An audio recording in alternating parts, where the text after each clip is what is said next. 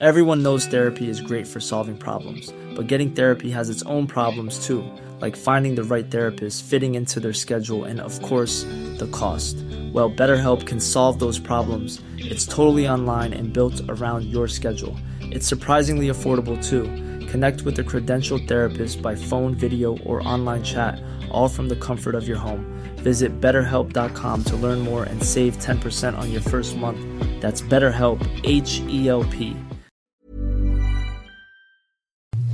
Hola amigos, bienvenidos al podcast A la Mesa del Rey. Les habla Josefat Fuentes y tengo aquí a mi derecha a... Rodrigo Romero. Y Carlos Aceves. por fin, Carlos Aceves. Bienvenido, Bienvenido, el flamante esposo. Así La es. verdad que es una es padre volver. Eh, extrañaba estar acá con ustedes. Extrañaba vivir esta experiencia, este sueño junto con ustedes y qué bueno, por fin.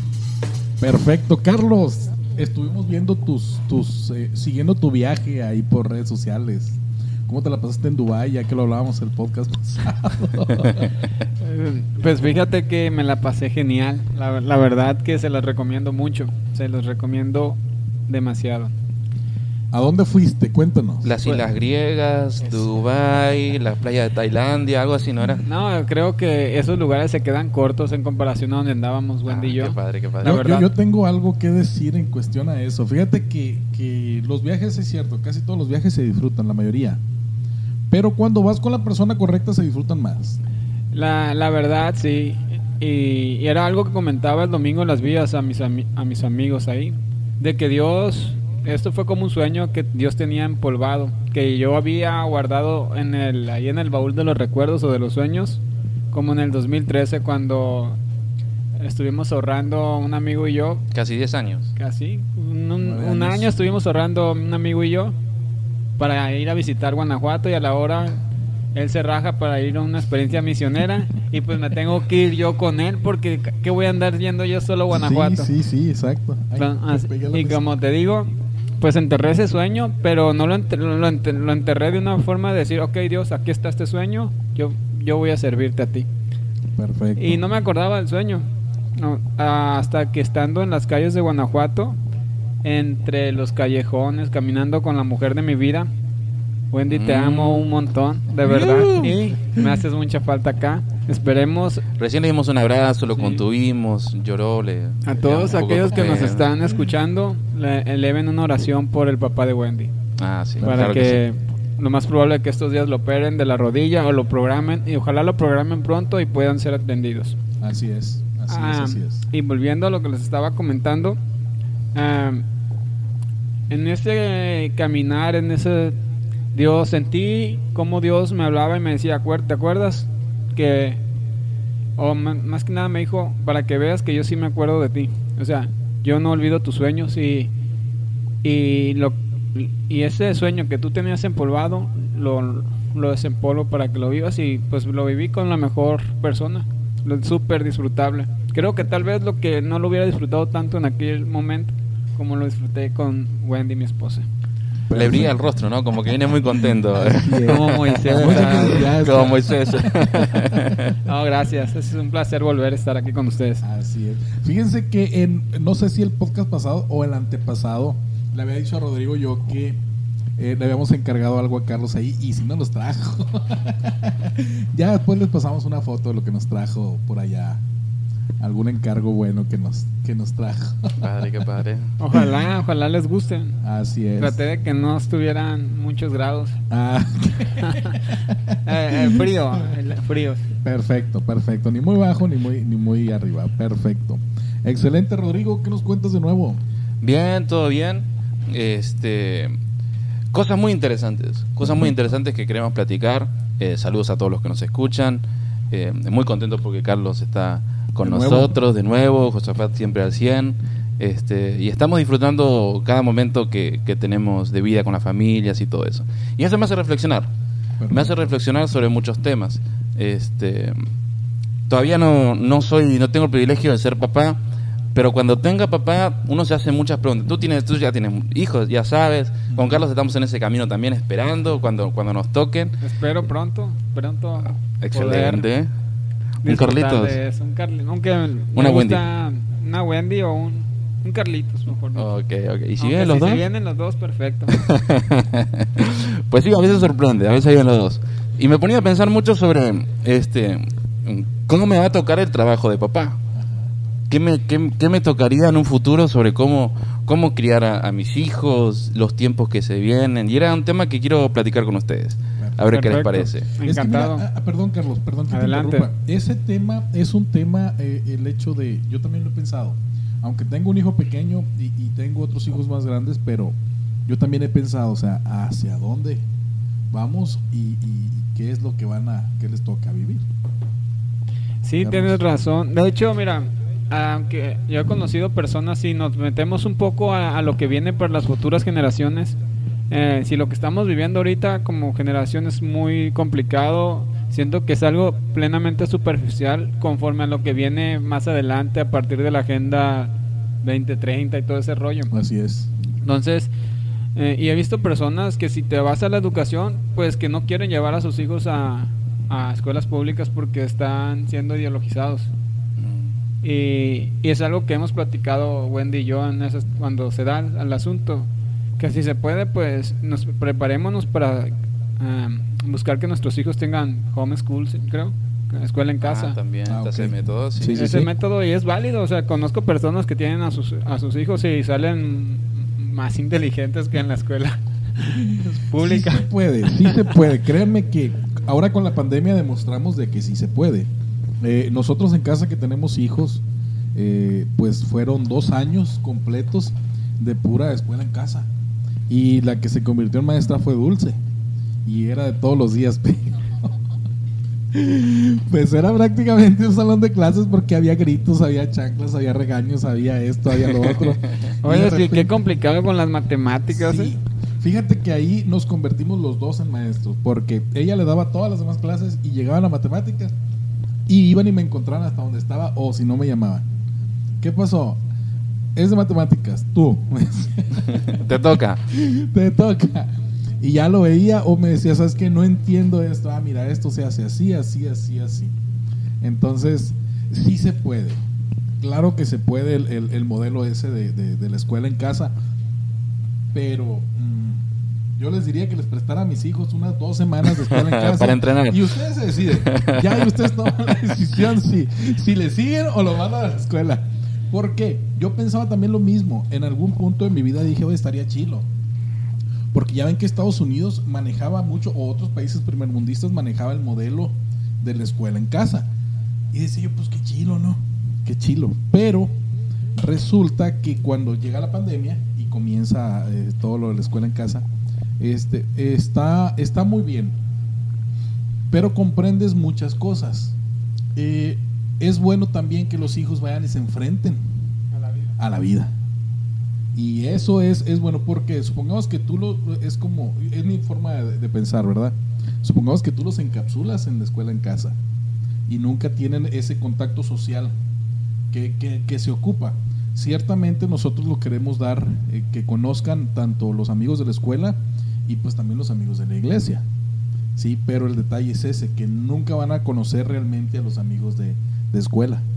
Entonces, sería bueno esa fogueada. Les digo, es bueno y, y- y yo siempre he dicho, si tú tienes una forma de pensar y una idea, hazla.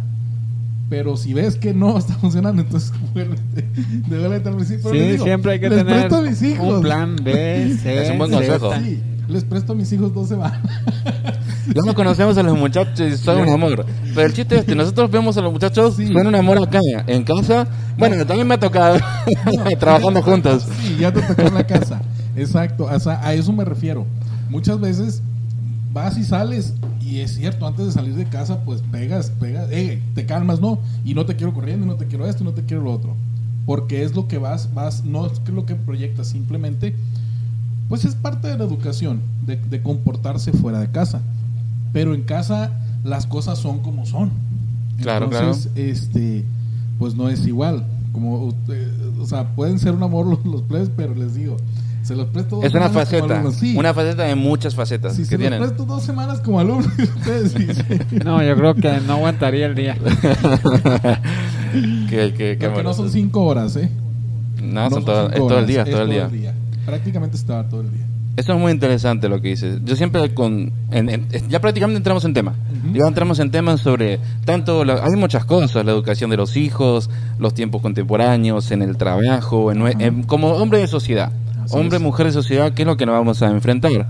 Este, con respecto a los hijos, siempre tuve el concepto, a ver qué les parece a ustedes, de que la escuela educa en cuanto a ciencias y materias y diferentes cosas, pero la formación viene por los papás. Así es. es el modelo ideal, por los papás o el tutor encargado. Hay niños que no tienen el privilegio de tener papás, pero siempre la formación, en cierto modo, sería fuera de la escuela. La escuela se tiene que encargar nada más de lo que es la educación intelectual, eh, la aplicación de talentos y ese tipo de cosas.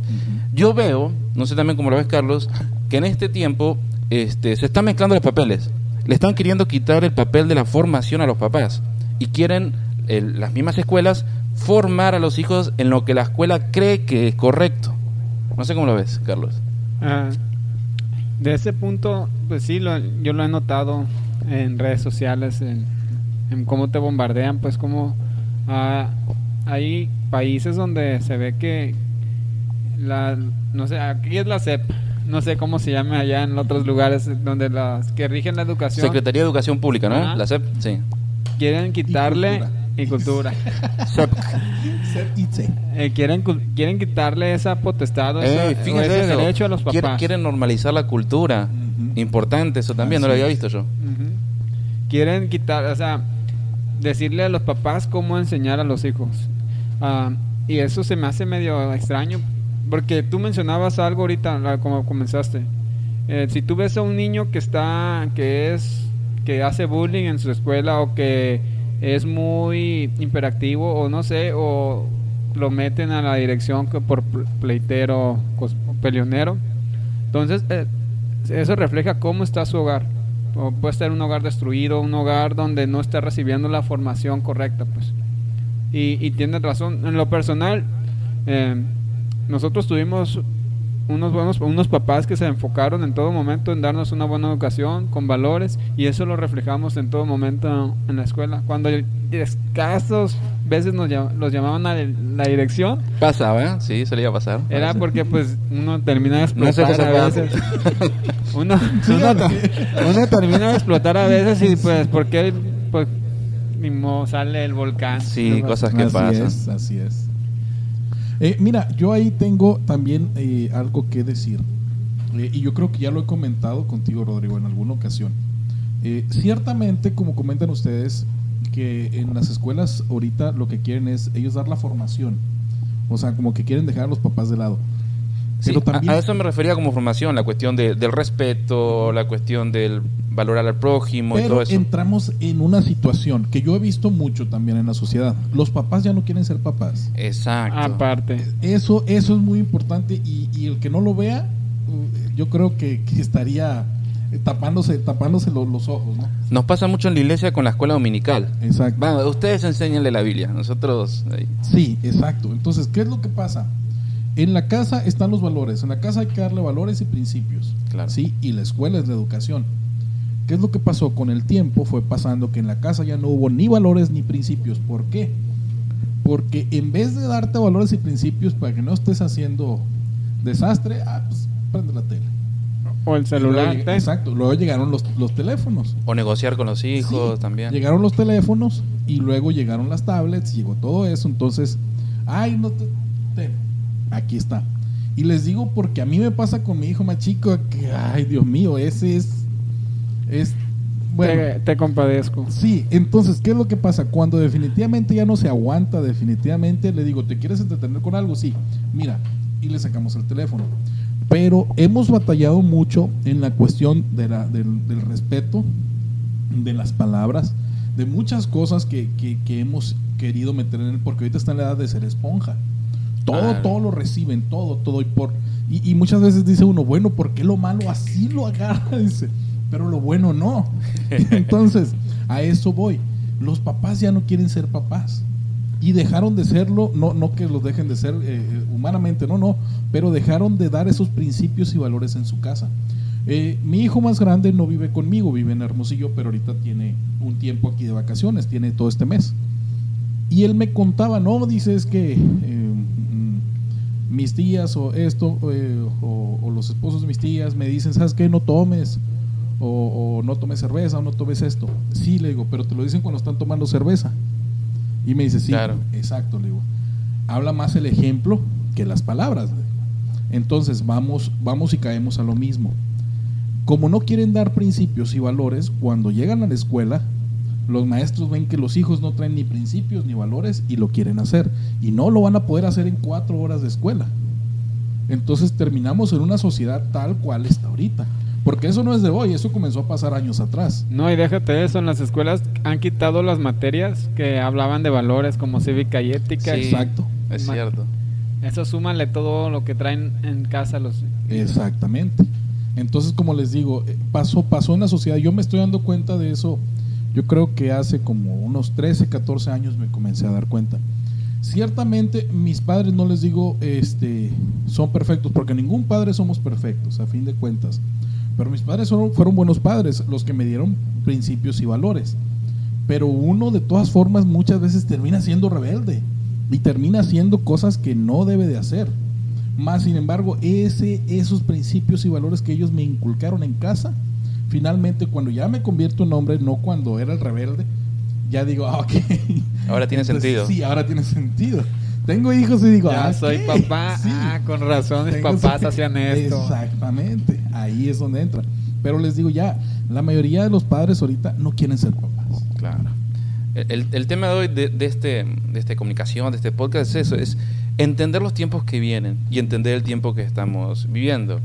Este, muchas veces yo sé que hemos tenido experiencias tanto con buenos maestros como con malos maestros. Así es. Me ha tocado muy buenos maestros que han querido, aquel niño que no estaba formado, que era rebelde, que han querido en verdad influir positivamente. Eh, ese punto a favor para la educación. Pero es como, como una parte, como si nosotros quisiéramos caminar con las manos. Podríamos caminar con las manos, pero los pies son para caminar. Así es. Entonces, los padres están para, para formar la, la, la, escuela está para educar. Y si aún los padres no estuvieran presentes para formar, también está institución como la iglesia. La iglesia te enseña valores, te enseña respeto, te enseña amar al prójimo y todo eso. Y es bien importante, es muy importante. Son temas que, que a mí me interesan mucho. Yo en, en mi futuro quiero aprender los tiempos que vienen. Los tiempos que vienen. Muchas veces vivimos en el aquí y en el ahora es lo que nos han enseñado las redes sociales, lo que es el entretenimiento, lo que es la televisión, lo que es la, la modernidad, vivir en el aquí y el ahora. Y está bien, hay ciertos momentos en los que tenemos que disfrutar día a día. Cada día tiene su, su afán y tenemos que disfrutar cada día. Pero como hombres y mujeres sabios y maduros, pienso que también tendríamos que mirar un poquito más allá. Es como mirar el pronóstico del tiempo para saber si vas a, si vas a lavar el carro o no lo vas a lavar. A veces le pegan al pronóstico, a veces no le pega.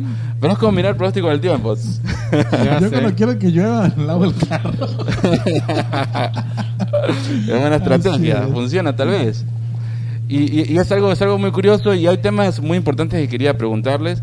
Este, Josafat, con Josafat muchas veces platicamos sobre sobre política, sobre economía, sobre el futuro, sobre la inflación, sobre las relaciones diplomáticas de países. Y ahora últimamente hemos visto noticias de muchas cosas.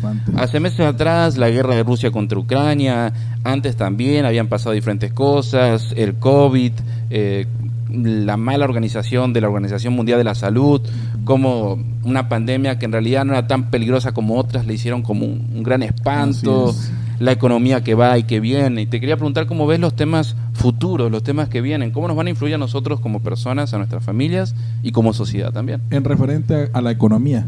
Puede ser economía, puede ser política, porque todo está relacionado. Ok, mira, ahí en la cuestión política, económica y, todo lo que viene, realmente... Eh, todos los, los eh, economistas o todos los que te pueden dar una noticia, tanto económica como política como mundial, todos coinciden en lo mismo. Vamos a un desastre. Okay. Todos, todos, todos están diciendo lo mismo. Incluso eh, personas de bancos importantes o bancos grandes mundialmente, eh, dueños de bancos, ellos dicen, no, es que nos se avecina un huracán económico. Sí. y lo estamos viendo poco a poco porque porque la inflación cada vez va más hacia arriba. Ciertamente en México eh, ha aguantado el peso un poco, pero en otros países los hemos visto que la inflación... En Argentina, donde yo soy, Argentina, y le decía a Rodrigo, fíjate que Argentina eh, el otro día, hace como una semana, le digo, está al 66% en inflación, entonces es mucha. Si nos vamos a Venezuela, pues ni hablar. Venezuela tiene años también así. Entonces cada país está sufriendo esa parte. Ciertamente también eh, las crisis que comienzan acá en Estados Unidos, el país vecino a México, nos afectan. sí. Exacto, nos afectan a México.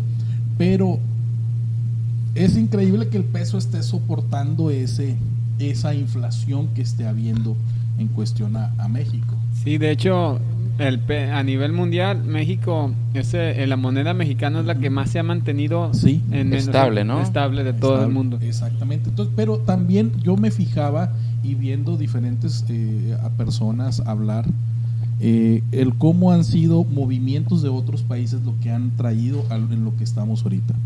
A fin de cuentas todo es como cuando tú pasas por un proceso en tu vida en que económicamente se te vas hacia abajo, llegas a un punto que tienes que tocar fondo y luego después de ese punto ya comienzas a subir, comienza Sí. la subida.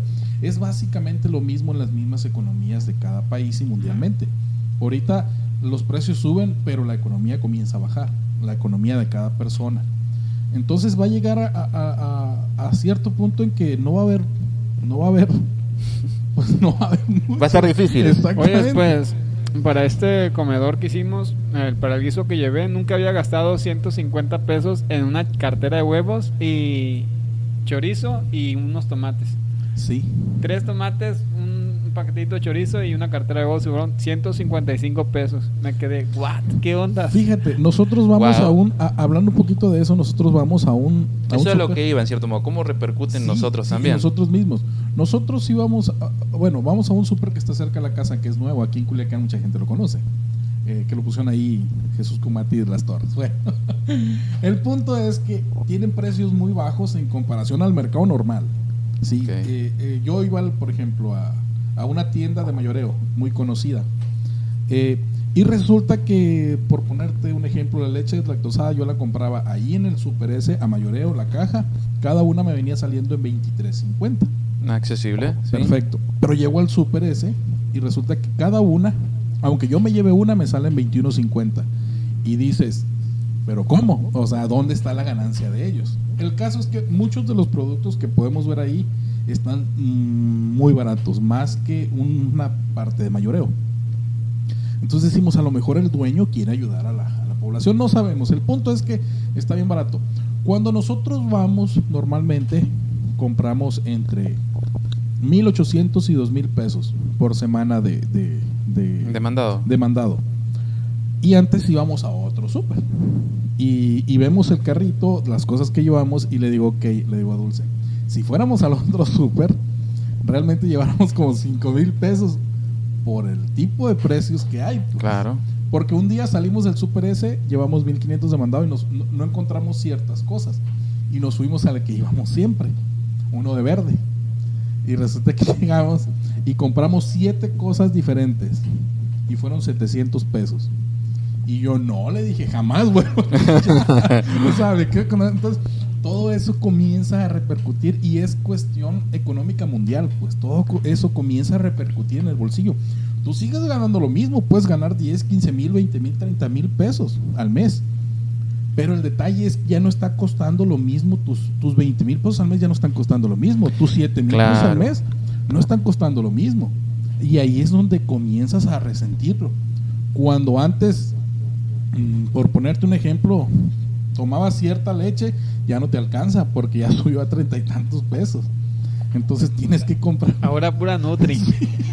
pura Fórmula, fórmula láctea. Exacto, o sea, hasta ese punto. Y saben que hoy, ah, eh, hoy pensaba mucho en eso yo por la mañana. Y decía exactamente, o sea, ¿a dónde, a dónde vamos? ¿A dónde vamos a llevar? Y escuchaba, ya ven que estás viendo videos en Facebook y, y te salen clips de videos de 4 o de 5 minutos. Y escuchaba a un predicador que es argentino, que vive en California. Tiene una iglesia que se llama River. Eh, Dante, Dante, el compa Dante. Resulta que dice que la iglesia de ellos eh, tienen unos años ya apoyando mucho al país de África. Entonces dice que apoyan escuelas, apoyan hogares, apoyan muchas cosas. Y que hace unos años dice que fueron a, a ver, a ver eh, la situación que estaba allá. No recuerdo el país, pero es un país de África. Y, y dice... eh, Pensé que ibas a decir Cuba porque también fueron a Cuba y batallaban, batallaron mucho para, para Cuba. poder entrar. para poder entrar, no, no, fue, fue un país de África. Pero dice... Lo, lo- Uganda, ¿no es? Creo que fue Uganda.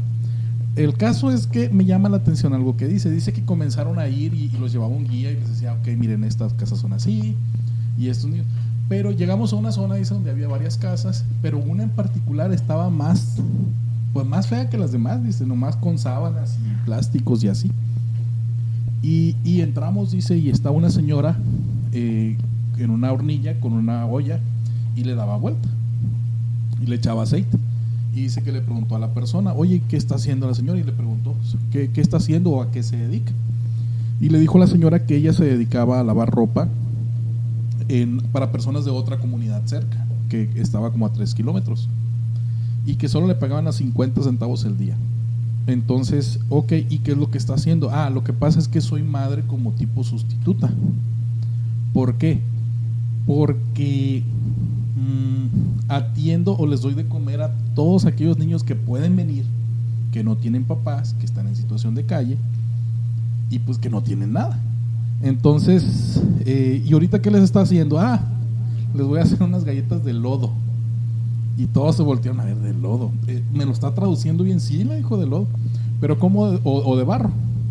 Y le dijo, ¿cómo? Sí, es que agarro, pues como no tenemos, dijo, agarramos lodo, agarramos barro, lo echamos una olla y le echamos aceite. Y lo hacemos. Y les hago galletas o les hago panecitos y se los comen. Pero ¿cómo vas a comer tierra? ¿Cómo vas a comer lodo? ¿Cómo? Entonces le dijo, el detalle es que no hay para más. Y de una u otra forma tienes que saciar el hambre. Y pues el lodo te ayuda. Con aceite, pues agarra sabor, dijo, y te ayuda. Por eso es que a muchos niños les crece la panza, pero no hay nutrientes. Es por parásitos. sí. Exacto. Mala alimentación. Eh, exacto. Entonces dijo, pero eso es lo que les voy a, les voy a hacer. Entonces dice que salió muy mal de esa, de esa visita a esa casa. Eh, entonces dicen, imagínense, así está el mundo. Llegamos aquí y me doy cuenta que todos los que estamos aquí somos millonarios. Y el que me está viendo por el teléfono, También. eres millonario, le dice. ¿Por qué? Porque te lo puedo asegurar que no vas a comer lodo con aceite.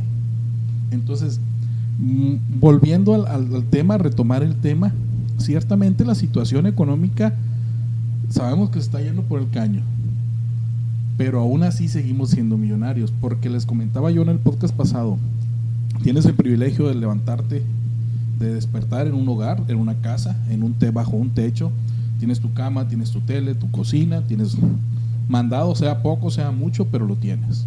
Y tienes a tu familia. Entonces eres privilegiado, eres rico, no eres rico, eres millonario en comparación de otra gente, porque la situación económica nos va a pegar aunque a todos, pero algunos la van a sufrir más que otros. Sí. Finalmente así va a ser. Hubo un tiempo en, en mi familia en Argentina donde iba- hubo abundancia y donde hubo escasez. Pero esto es para, la, para la- el reconocimiento de mis padres. En los tiempos de escasez que hubo en mi familia, ahora me doy cuenta, cuando era niño no tanto, se administraron tan bien que no lo sentimos tanto. Ok. No había, no había dinero para que mi hermano viajaba, viajara en camión a la escuela. ¿Qué pasó? Una bicicleta. Ah. Se consiguió una bicicleta y mi hermano iba y venía y no gastaba dinero en camión. Antes teníamos una suscripción a una revista y papá se encargó para regalarnos unos libros porque ya no podíamos pagar esa revista. Teníamos unos libros ahí, pónganse a leer unos libros. Nos quedamos, se abría la televisión y no pudimos comprar televisión casi un año y nos poníamos a leer libros, me acuerdo. Entonces yo, se viene una recesión, se viene un montón de cosas. México está muy estable, como decía Carlos, es verdad. Yo escucho noticias de mi país, allá en Argentina, y la cosa sigue yendo para abajo. Pero yo creo que un padre, una madre de familia puede adquirir sabiduría de cómo administrarse en tiempos difíciles. Así en es. tiempos difíciles. En el caso de Carlos de la Mesa, que hablaba de que costó más de lo normal conseguir el desayuno para los para la gente de que va a las vías del tren, este que, que el Señor nos dé sabiduría para administrarnos. Hay un versículo que me encanta de la Biblia me hace acordar a mi mamá, que dice que la mujer virtuosa es como nave de mercader que trae su pan de lejos.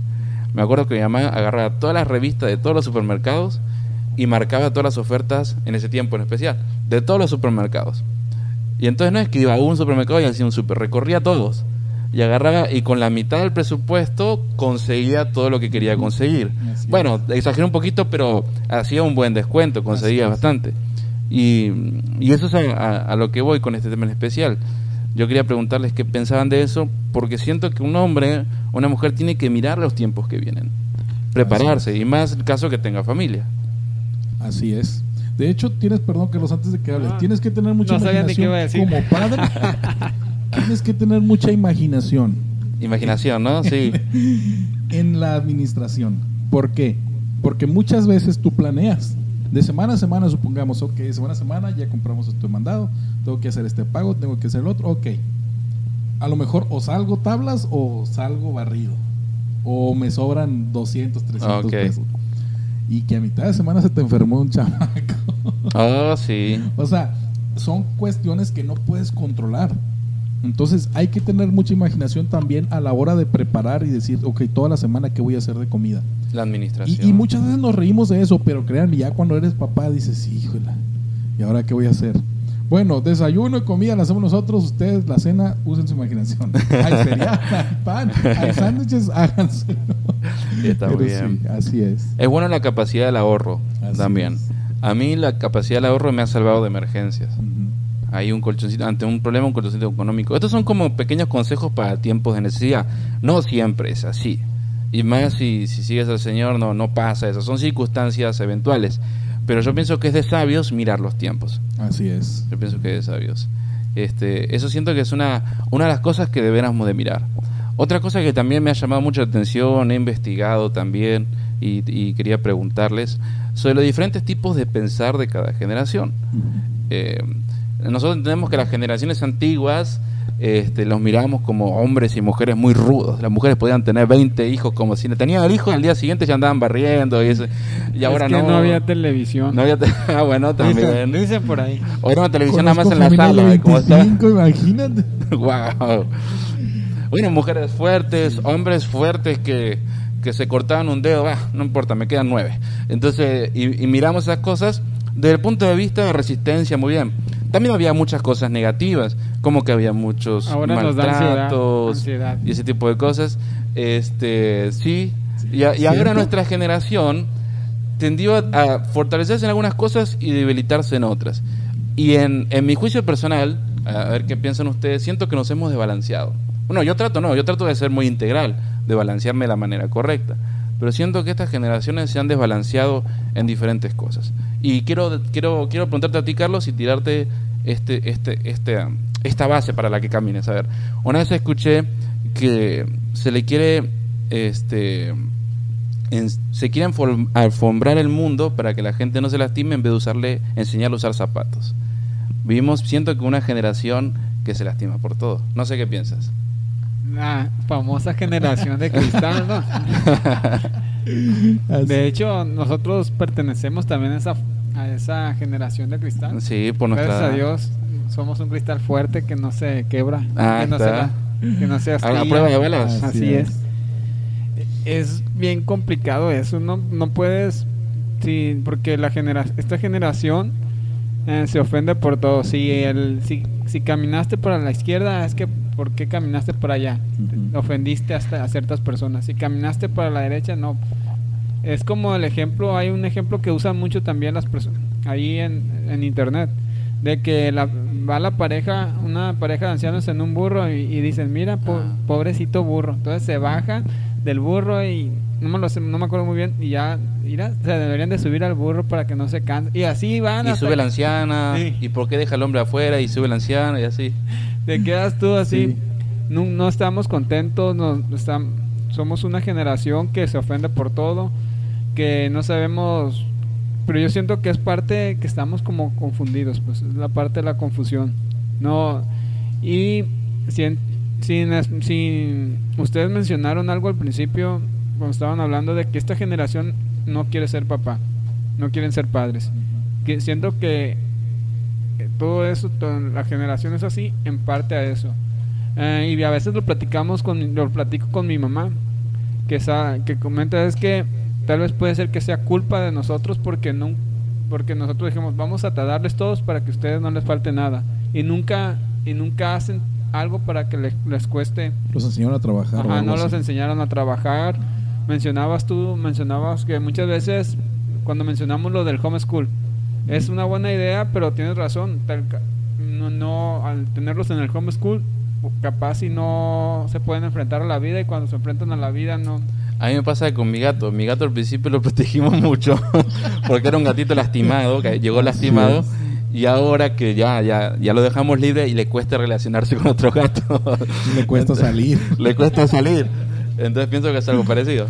Y ahorita, y si nos vamos a un ejemplo medio polémico que te mencionaba ahorita, era de que está en una entrevista estábamos viendo a, ah, a dos personas que de un género que Ambiguo, sí.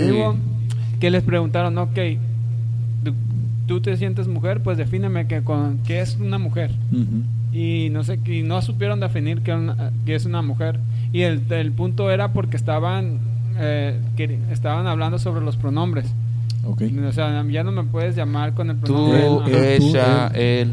Y el chavo que le estaba cuestionando, ok, le dijo, eso para mí, así le dice, para mí es una payasada, así. Es como una enfermedad mental y se refería, porque yo te puedo decir, ok, yo no quiero que me llames, quiero, mis pronombres van a ser guapo, bonito y así, y a referirte a mí, me tienes que referir con esos pronombres, si no me estás ofendiendo y te puedo demandar.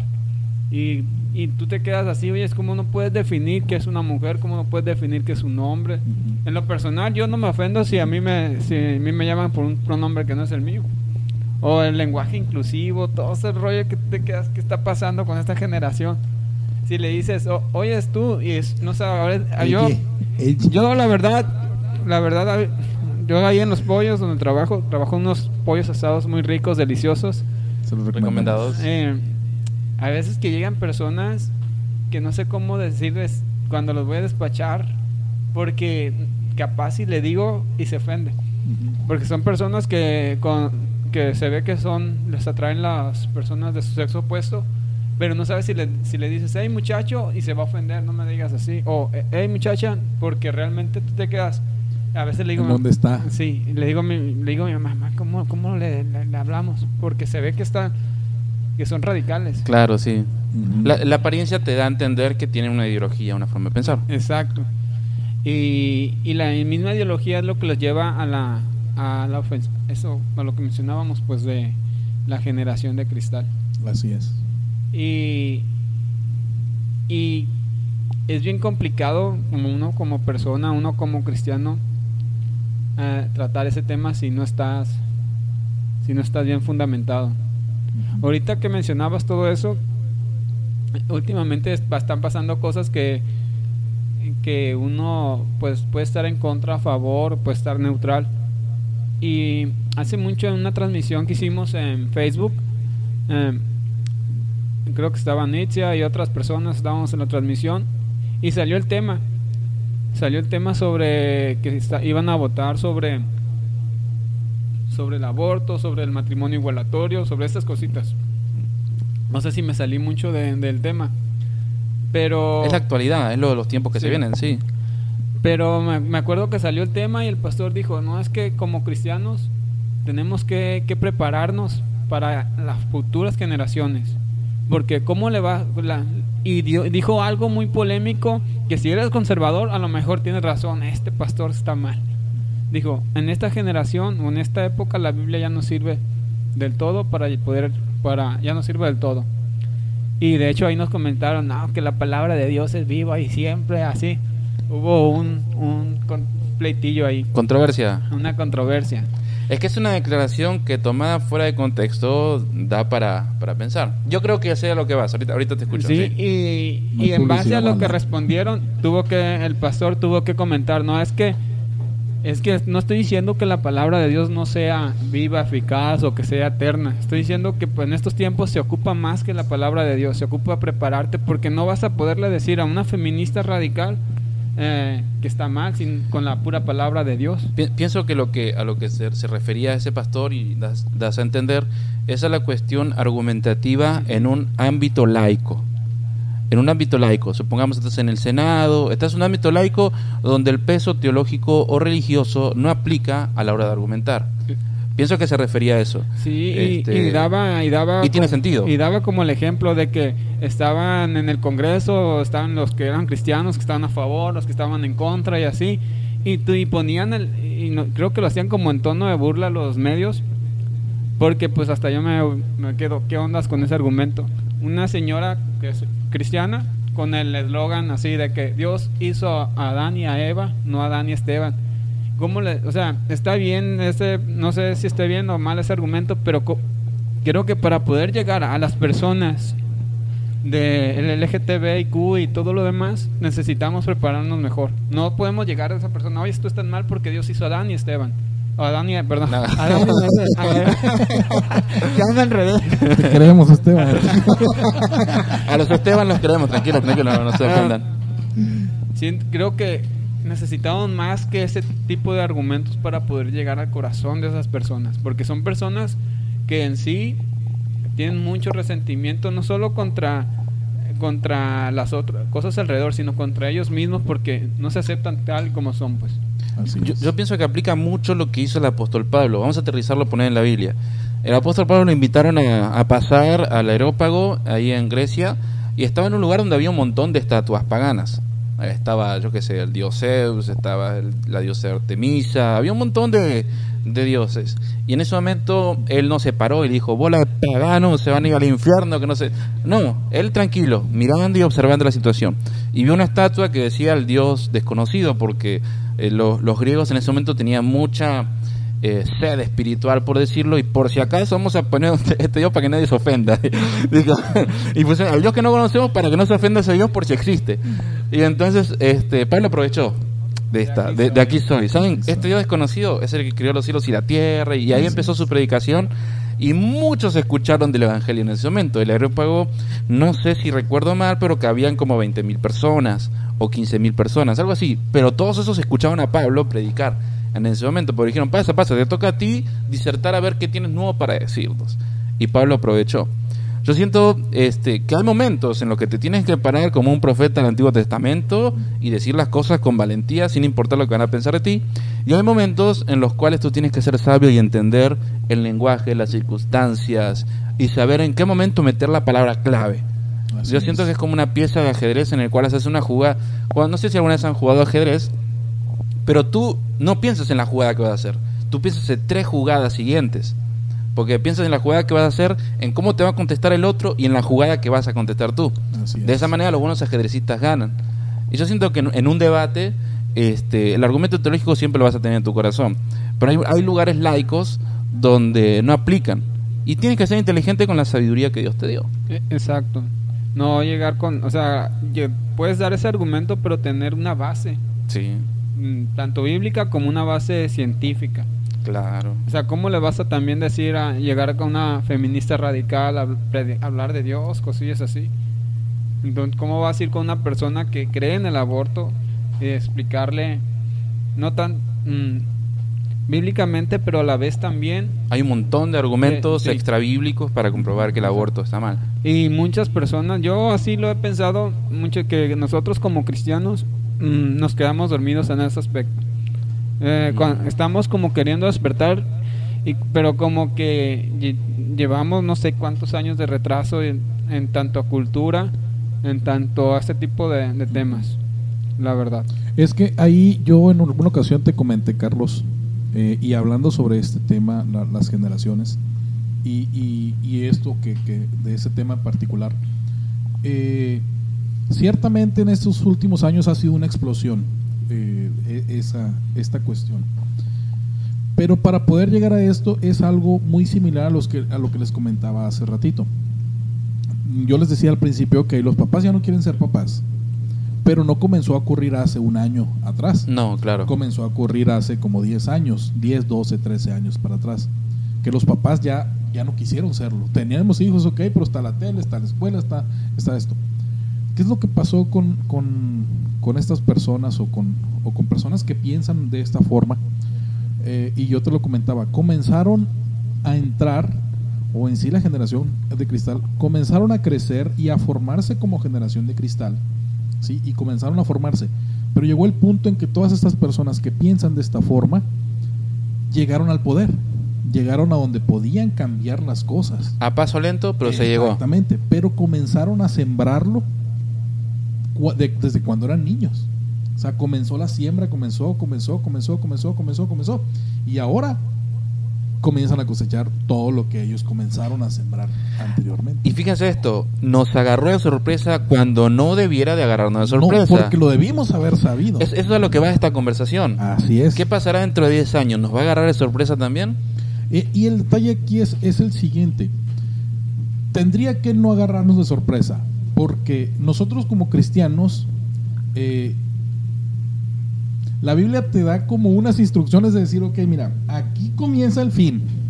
O aquí ah. comienza, aquí comienza lo malo, ¿no? O sea, todo para atrás, no te digo que no sea malo, sí lo es, pero a partir de esta raya y que comienza a, y si no me crees, dice, va a comenzar a suceder esto y esto y esto y esto. Entonces, tienes que ver las señales. Debería no agarrarnos por sorpresa. O por sorpresa. ¿Por qué? Porque sabemos lo que viene ahora son tantísimas cosas en las que estamos ya y la, mayoría de la gente dice, ok, es que estamos en una sociedad que no sabemos cómo arreglarla. Y el detalle es que no vas a poder. Si no vas a poder ahorita como tal tú meterte a arreglar la sociedad. Pero sí puedes hacer, comenzar a hacer algo. Y si lo comenzamos a hacer ahorita, es muy probable que en 10 años tengamos una, una cosecha de lo bueno que podemos comenzar a sembrar ahorita. Claro. El detalle es como dice Carlos, es que no nos, aunque estemos viendo las cosas, no estar sentados y no estar sin hacer nada y de brazos cosas Exactamente. Necesitamos comenzar a sembrar, porque ahorita no vamos a arreglar nada, pero con la generación que viene es con la que sí podemos hacer algo. Porque la que está, definitivamente no. Y el otro día eh, veía yo un, clip pequeño de un podcast donde le preguntaron a una persona que si él cómo confiaba en, en, la sociedad como sociedad. Y dice la persona, ¿cómo voy a confiar en una sociedad o en una generación que no sabe qué son?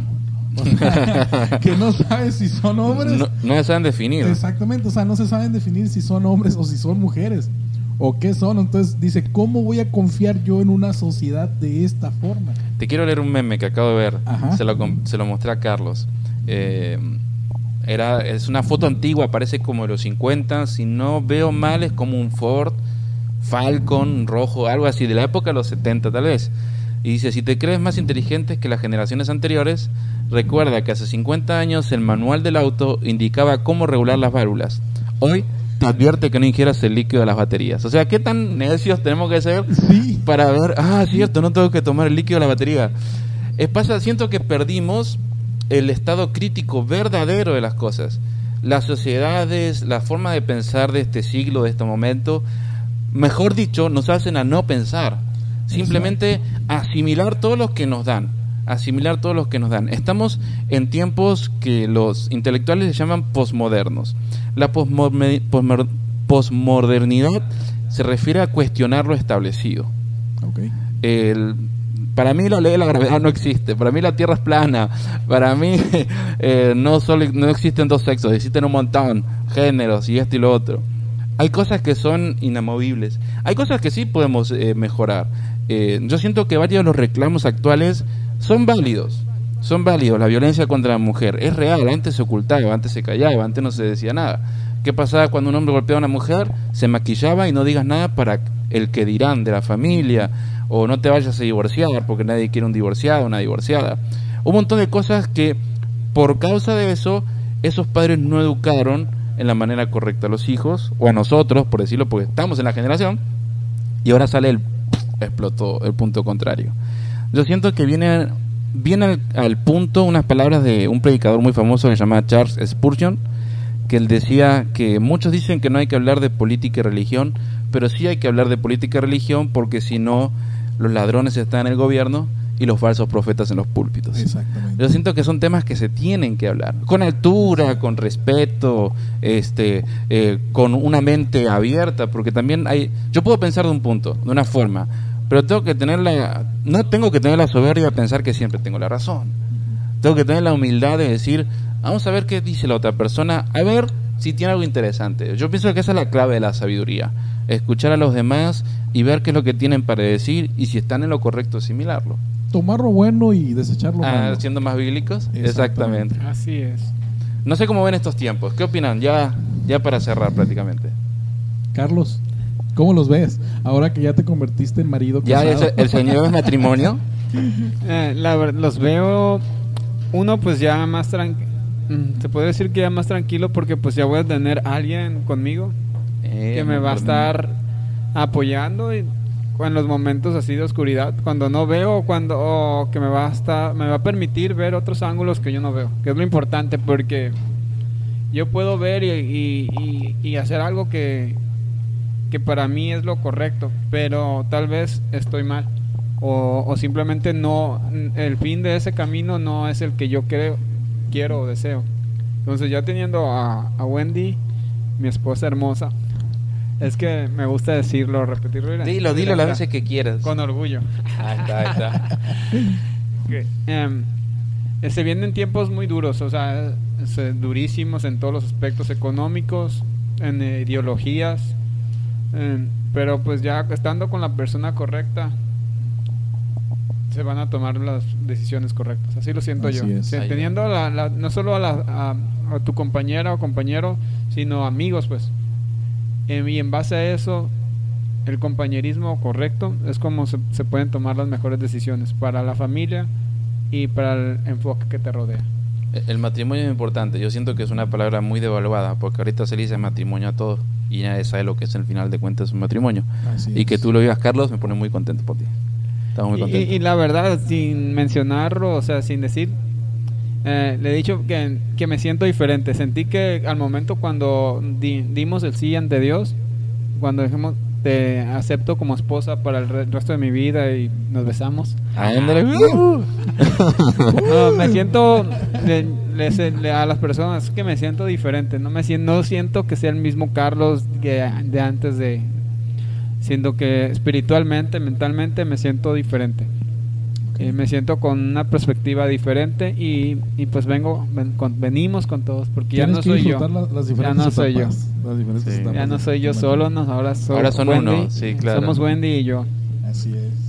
Fíjate, Carlos, que tú tocabas o, o dijiste algo, algo muy importante. Dijiste, bueno, eh, es bueno estar, pues, tanto, o sea, tener a tu esposa y tener las amistades correctas alrededor. También. ¿Para qué?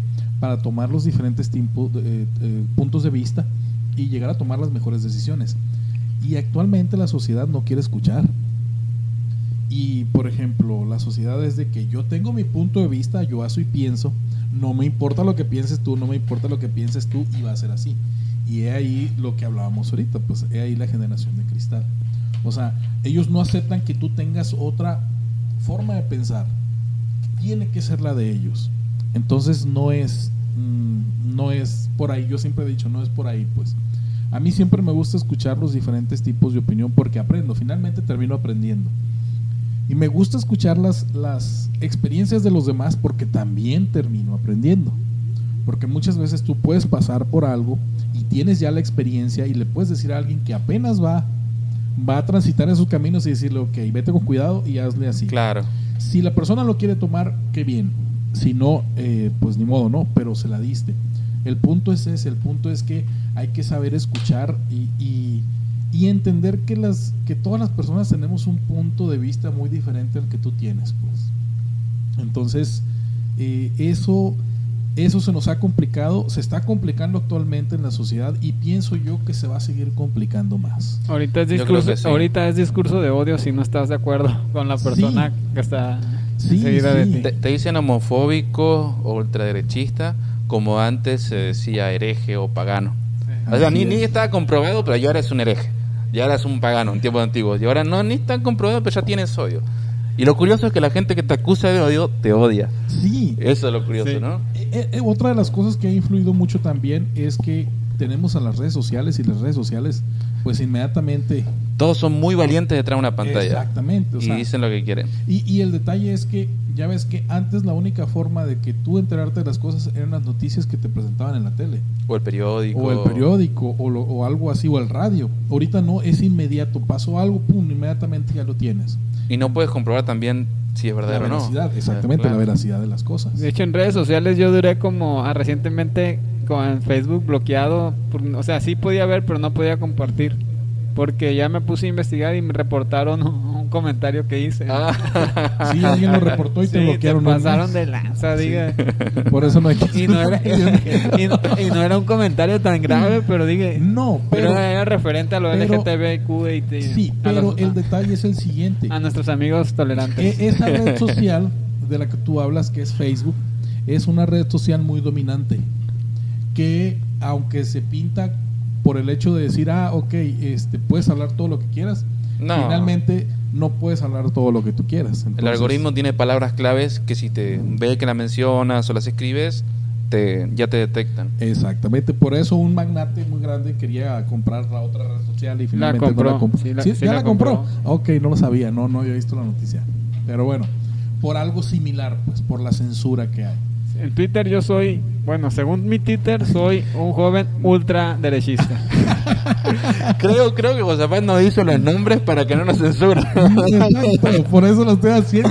Porque no, no, No, no, pero no creo que nos censuren. No, claro, no, No, estamos Spotify empezando. No nos, va, no nos va a censurar, pero cuando subamos el clip a Facebook simplemente vamos a cortar esa, esa parte porque sí, sí sucede. Te sucedió por un comentario. Imagínate un, un video, inmediatamente lo va a censurar la gente.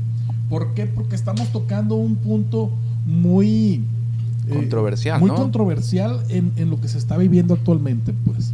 Entonces, ahí es donde yo, ya para aterrizar eso, ahí es donde finalmente yo digo, ok, ¿qué sociedad o qué viene para mis hijos? Claro. ¿Por qué? Porque por la sociedad, por cómo va y ellos están creciendo y van a estar viendo todo esto, digo, en 10 años, híjola, ¿qué les va a tocar? Pues. Entonces, eh, donde ya no hay principios, donde no hay valores, donde no importa lo que pienses, tiene que pensar así, y si no piensas así, está mal. Entonces, eh, bueno, son muchísimas cosas, pero, pero sí, sí yo pienso mucho eso. Siempre he pensado en ¿A eso. ustedes no les tocó leer los chicks? Una de las historietitas. Chicks. Creo que sí, Son me tocó. historietas pero evangelísticas. Sí. Sí. Eh, yo, re- ah, yo recuerdo que leí una como en el 2006. Pues, imagínate, en el 2006. Y estaban hablando referente, algo referente a, a lo que estamos platicando ahorita. Ujú. Y de cómo, de cómo en la escuela de cierto país estaban adoctrinando tanto a los niños y así. Y era algo sobre Halloween apenas. Era algo sobre, sobre Halloween y cosillas así de, del aborto, cosi- que iba apenas comenzando. Ujú. Entonces, em, y decían que, y la maestra les, en la historieta la maestra les decía, acusen a aquellos que no están de acuerdo, o si ven a un familiar de ustedes que está haciendo Oh. esto, ah, pues acúsenlo para llevar a la policía y pues si no acepta lo que es de nuestro, pues a la cárcel. Y, Suena loco, pero sembrando. y eso es lo que está pasando y ha pasado, pues es lo que pasó con la pandemia. La Sí. pandemia, si no, si en yo veía, tú, tú mencionabas argen- eres argentino, Rodrigo. Eh, yo en, en mi red social, en la otra, en la del pajarito. Ah, que la del pajarito. En Twitter, sí la puedes comentar. Todavía no tenemos, ¿o sí tenemos. Ah, ¿Sí tenemos? Sí, sí tenemos. Ah, no, de la mesa. ok. ¿Qué, qué les iba a decir? Veía cómo, cómo entre la- los mismos argentinos se, se- si yo, o sea, tenía, ahí sí tenían prohibido salir. A la cuarentena era si salías, era, te De hecho, muchos países de, de América del Sur sí, sí y, tenían y. Fue un entre, escándalo y entre los mismos queda. vecinos o sea, Se acusaban. Se, acusaban. Si tenías una reunión familiar, te venía a visitar un familiar, te acusaban y ahí iba la policía y te arrestaba. Y cosillas así. Pasaron muchas cosas muy Y feas. es lo que ha estado sí. pasando. Y ese esa pequeña historieta yo te estoy hablando que la leí como en el 2006, pero ya era vieja. No era una historieta nueva, ya era vieja. iba a pasar. Para Sí. que te des cuenta que esa gente que hizo esa historieta pensaba en el futuro. Y es que, mira, finalmente el, el pensamiento o la ideología no viene de los jóvenes. O sea, no viene de alguien joven, porque si te pones a sacar cuentas y, y- y haces un análisis completo, Acuérdense que los jóvenes ahorita no piensan. Exactamente, sí. Bueno, exactamente. me sonó el corazón. Después me quiso pasar un poquito. no, es cierto. O sea, yéndonos a ese tema, es cierto que nos estamos entendiendo, pero, pero está bien. no hay problema porque es un buen tema. Eh, los jóvenes de hoy no piensan. Y, yo, yo, yo este, lo he demostrado muchas veces. Les digo, tengo un hijo adolescente que tiene 15 años. Y les pregunta, ciertamente no todos, pero sí en su mayoría. ¿Cuántos libros has leído? Ninguno. ¿Por qué no has leído ningún libro? No, porque no me llaman la atención. Y si tú te vas con los adolescentes y con los jóvenes, muchos son igual. Entonces les digo, finalmente los jóvenes no piensan. Las ideologías vienen de, de gente que sí pensaba que, o que está más grande. Y tú dices, no, pero es que las ideologías de ahora son de la gente joven. Sí, pero no. Porque finalmente vienen sembradas por gente más grande. Y, les doy una, una eh, no, no como ejemplo, simplemente una, una pequeña eh, reseña de algo. En una ocasión escuché a una persona decir que ellos querían eh, llegar a los líderes de la Mara Salvatrucha en El Salvador hace unos años y, y, querían presentarles a Dios y hacer algunos tratos con ellos. Entonces, batallaron por meses, dice, para poder llegar a las cabezas de la mar. Y comenzaron, comenzaron, eh, que dice que después de como de un año lograron tener contacto con los líderes. Entonces les dijeron que la única forma de ir es tiene que ser bajo nuestras condiciones. Sí, les dijeron, está bien. Los subieron a un carro, los, les taparon la cabeza y se los llevaron. Dice que viajaron por horas. Cuando ya les quitaron la capucha, estaban adentro de una cueva allá en las montañas, no sé qué parte dice, y estaba todo oscuro, entonces les dijeron, espérense un ratito, ahorita van a venir ya los que son los líderes. Y se sorprendieron porque en sí, dice, en ese tiempo, los maras eran puros jovencitos, de 17, de 18, máximo 20 años. Los demás más grandes casi no había porque pues ah, morían, morían por... eran como los niños soldados, ¿no? Exactamente. De África. Entonces, eh, dijeron ellos, bueno, entonces los líderes deben de ser jóvenes. ¿Y cuál fue su sorpresa? Que cuando encienden las luces y se presentan los líderes, eran personas de 60 años, de 70 años. Pero les habían metido en la cabeza eso de ser eh, pandilleros. Entonces vuelvo a lo mismo. Los jóvenes de hoy no piensan. Si están en la ideología, no ellos no crearon la ideología, ellos no la pensaron. Se fue sembrando desde hace mucho. Es la falta de identidad y decidieron pertenecer a un grupo en el cual es un grupo muy cómodo. porque Me dicen que pensar y siempre tengo la razón porque soy la víctima y tengo por qué quejarme. Exacto. Y ese es el, ese es el detalle, como sociedad ese es el detalle. En mi casa eh, le batallamos un poco a veces con los niños más grandes porque, ¿y qué hago ahora? Es que hay mucho que hacer, les dicen. Nada más que necesitas abrir los ojos. Necesitas abrir los ojos y pensar, ah, ok, es que eso no va ahí y hay que acomodarlo bien. Pero eso, volvemos a lo mismo, eso se instruye en casa.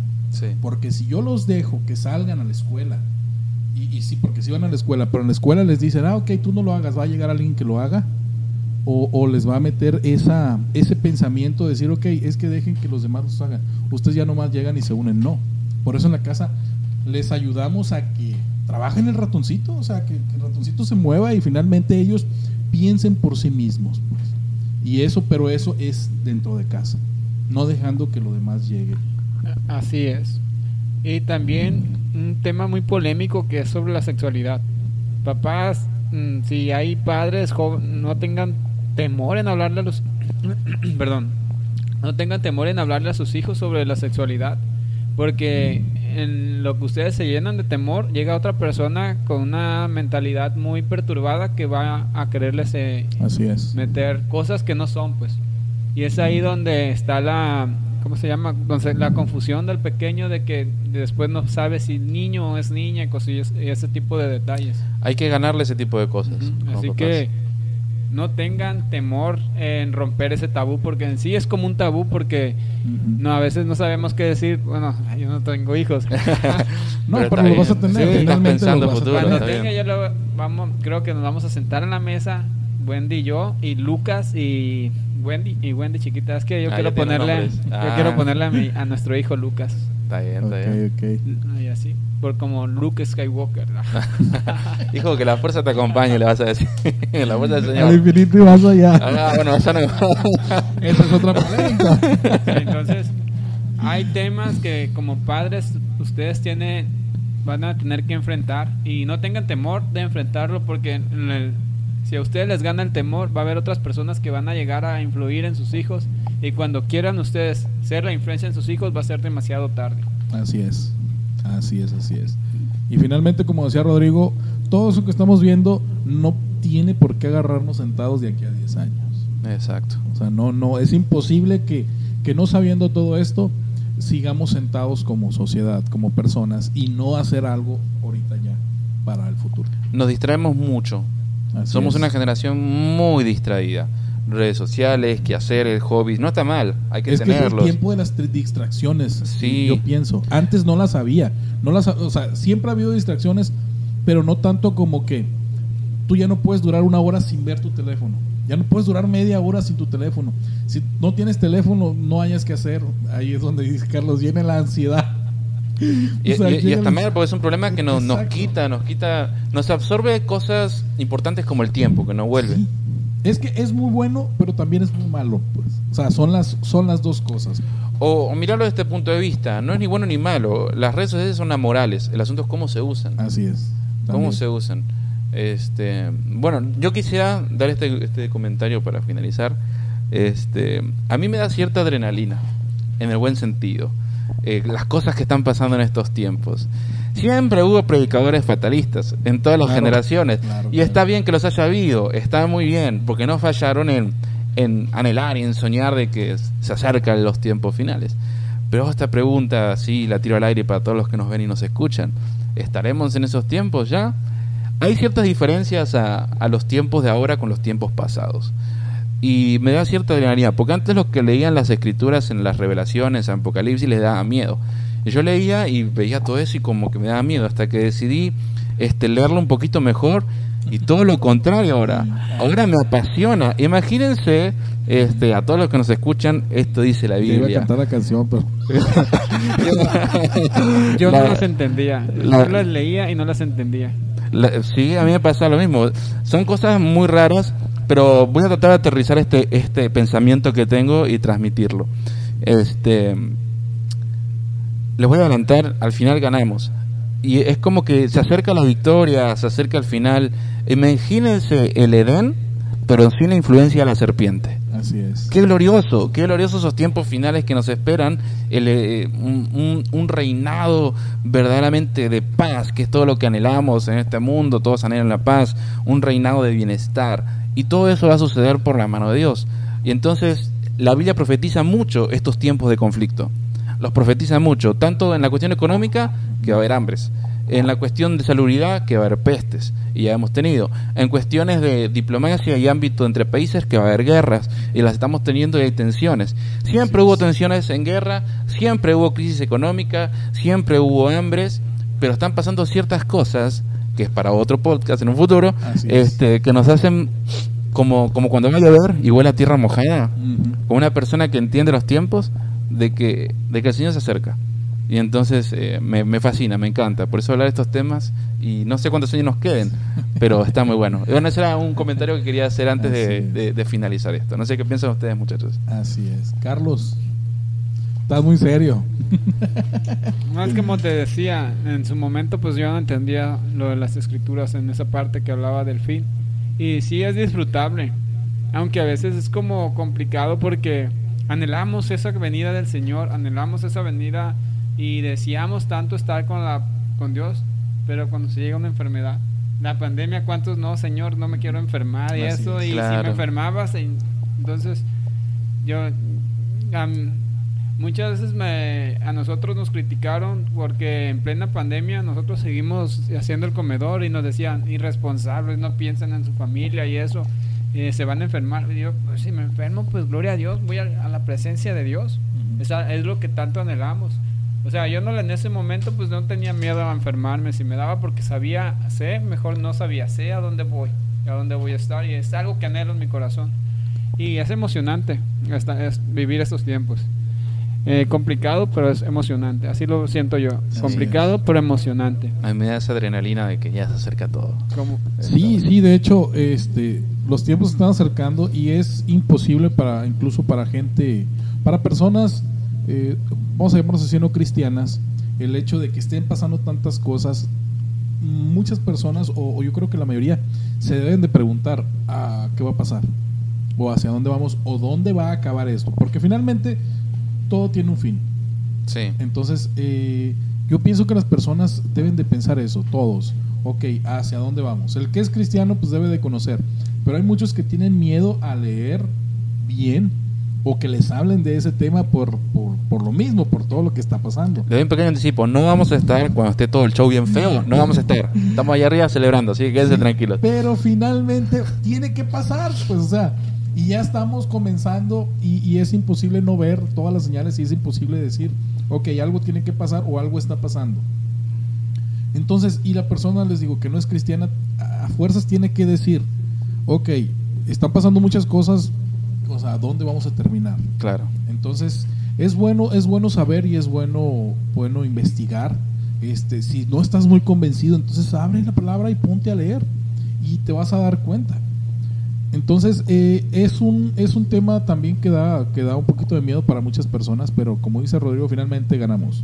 Finalmente Eh. todo sale bien. Ahí aparece la última temporada de la historia de la humanidad y Así es. Entonces, eh, también a mí me da como ese tipo de adrenalina, emoción por todo lo que pase. Pero cuando ya hay hijos, dices, híjola.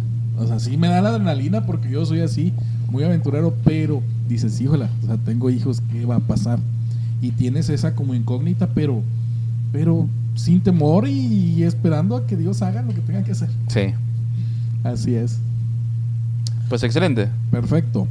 Este, pues este fue nuestro tema del día de hoy. Yo creo que, mm, por decirlo así, no lo hemos podido terminar completo, porque es un tema algo extenso es también. como un- hicimos como una especie de colaje. Sí, ándale, de todo. Hablamos de todo un poco, pero finalmente es muy extenso.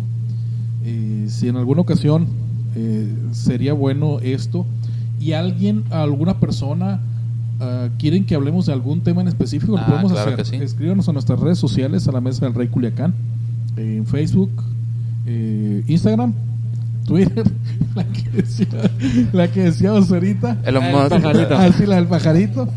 Entonces, escríbanos y podemos hablar el tema que ustedes gusten. A lo mejor eh, tienes una poquita de duda o, o- o quieres ver qué es lo que piensa otra, perso- otra persona. Entonces nos puedes escribir y podemos hablar de ese tema, podemos armarlo, incluso. Oye, si antes de finalizar, antes de que le des ahí terminar, recordemos que el 27 de este mes tenemos a la mesa del Rekit en la es. comunidad de Waruto. Si quieres formar parte de ella, escríbenos, contáctanos. Eh, hay muchas formas de ser, de ser parte de esta actividad, que son en donaciones, tanto físicas como económicas, o igual ir a servir con tus manos ahí en ese lugar. Contáctanos si te interesa ser parte de esta actividad. Así es, vamos a hacer de bendición en Aguaruto y vamos a llevar, pues hay que hacer algo de calidad y llevar algo, algo bien para, para, para, la, para ese día del evento y sobre todo para los niños. Eh, entonces les invitamos a unirse, discúlpenme. Ya le hizo daño el café. Ah, Entonces ahí estamos, escríbanos a nuestras redes sociales o contáctenos eh, y todos estamos listos para apoyar.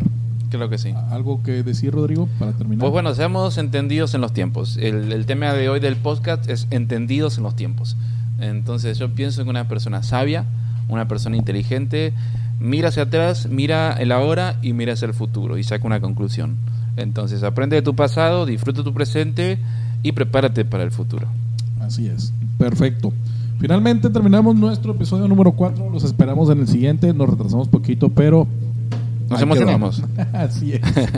bueno, bendiciones. Nos vemos. Adiós. Hey, it's Paige DeSorbo from Giggly Squad. High quality fashion without the price tag. Say hello to Quince. I'm snagging high-end essentials like cozy cashmere sweaters, sleek leather jackets, fine jewelry, and so much more. With Quince being 50 to 80% less than similar brands.